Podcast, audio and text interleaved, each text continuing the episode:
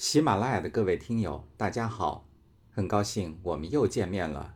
我是明杰，欢迎您接着收听有声书《世界商道智慧》，主编任学明。今天我们要一同分享的是本书的第五章：英国商道，绅士商人不是虚掷的头衔。第三节。受人尊敬的商人职业，和邻近高度民主的发达国家相比，英国残存着古老的等级观念。王室是国家的象征，贵族享有一定的特权，这不能不让人们对该国商人的地位隐隐有些担心。但是这种担心似乎是多余的。不同的国家有不同的特异传统，与中国古代重农抑商、商人在社会生活中的地位极其低下相反，英国商人素来受人尊敬。在英国民众的心目中，商人甚至像绅士一样享受着特别的尊敬。因此，在英国商业。并不局限在特定阶层的人手里，商人也从来不是一个固定的阶层。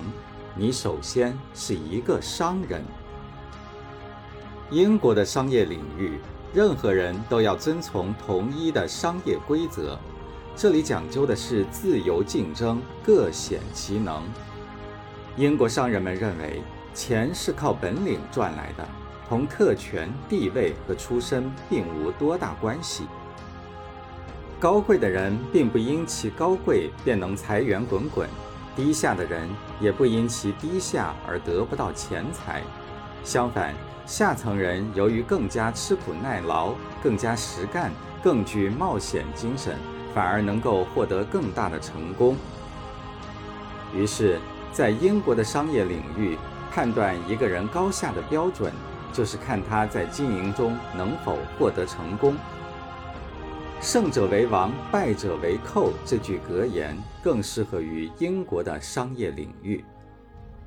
英国是一个环海国家，国民天生就具备了激情和喜欢冒险的特质。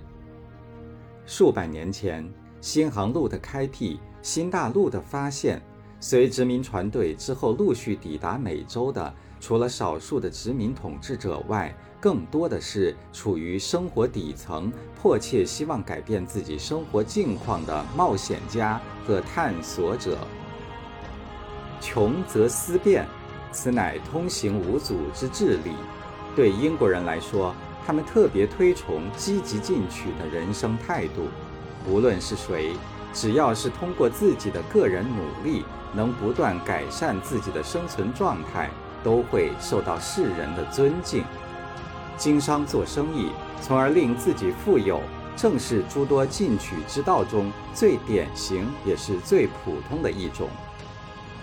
随着英国社会各阶层对本领和钱财达成一致的共识，社会变得更加开放，各阶层更加流动不滞，等级歧视也便慢慢消除。在英国。贵族和绅士、商贾和农民在巡回审判厅里常常自由来往，毫无隔阂。商人和工匠们常在一块喝酒，贵族的幼子们常常经商，富裕的商人可以变成绅士。人们即使不把商人当作实际的绅士，至少也把他看作同绅士一样高贵。托马斯·孟。是英国重商主义的代表人物，是贸易差额论的倡导者。他认为商业是一种受人尊敬的职业，而且希望自己的儿子去经商。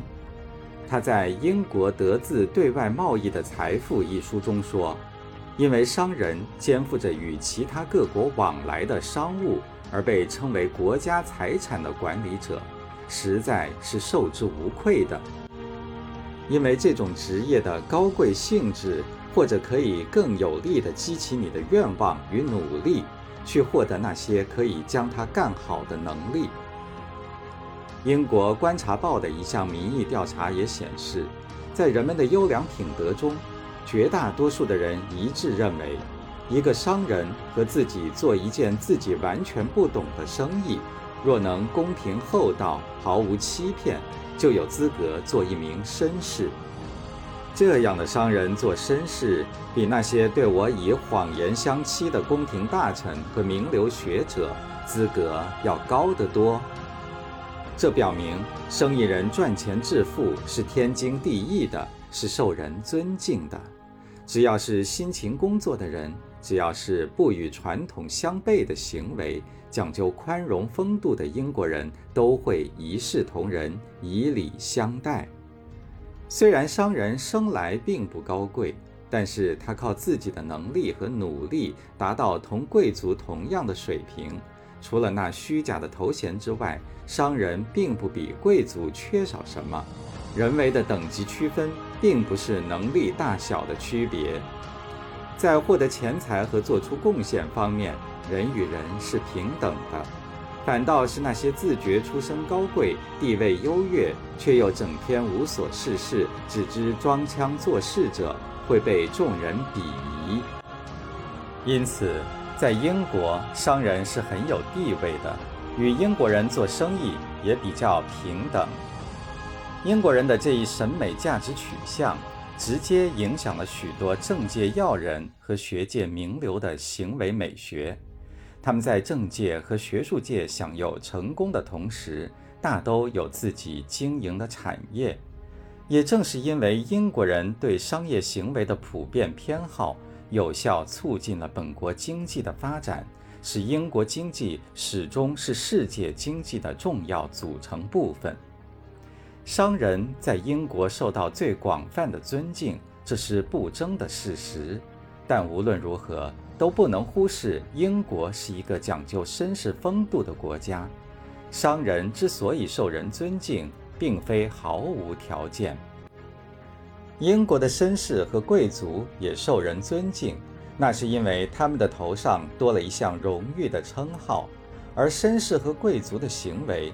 大都在此头衔的束缚之下，一旦抛弃这道紧箍咒，荣誉光环也会随之消失。对于追求时效的英国人来说，英国商人的进取精神当然是第一位的，其次当然还需遵守公认的道德准则和法度。英国商人的经营管理最讲究严谨和规范，与其合作。无需担心太多，因为在规则面前，人人平等。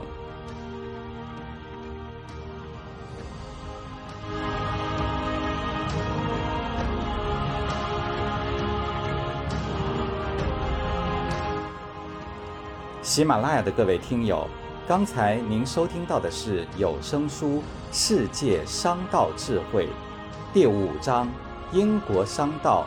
绅士商人并非虚掷的头衔。主编任学明，播讲明杰。感谢您的陪伴，我们下期再见。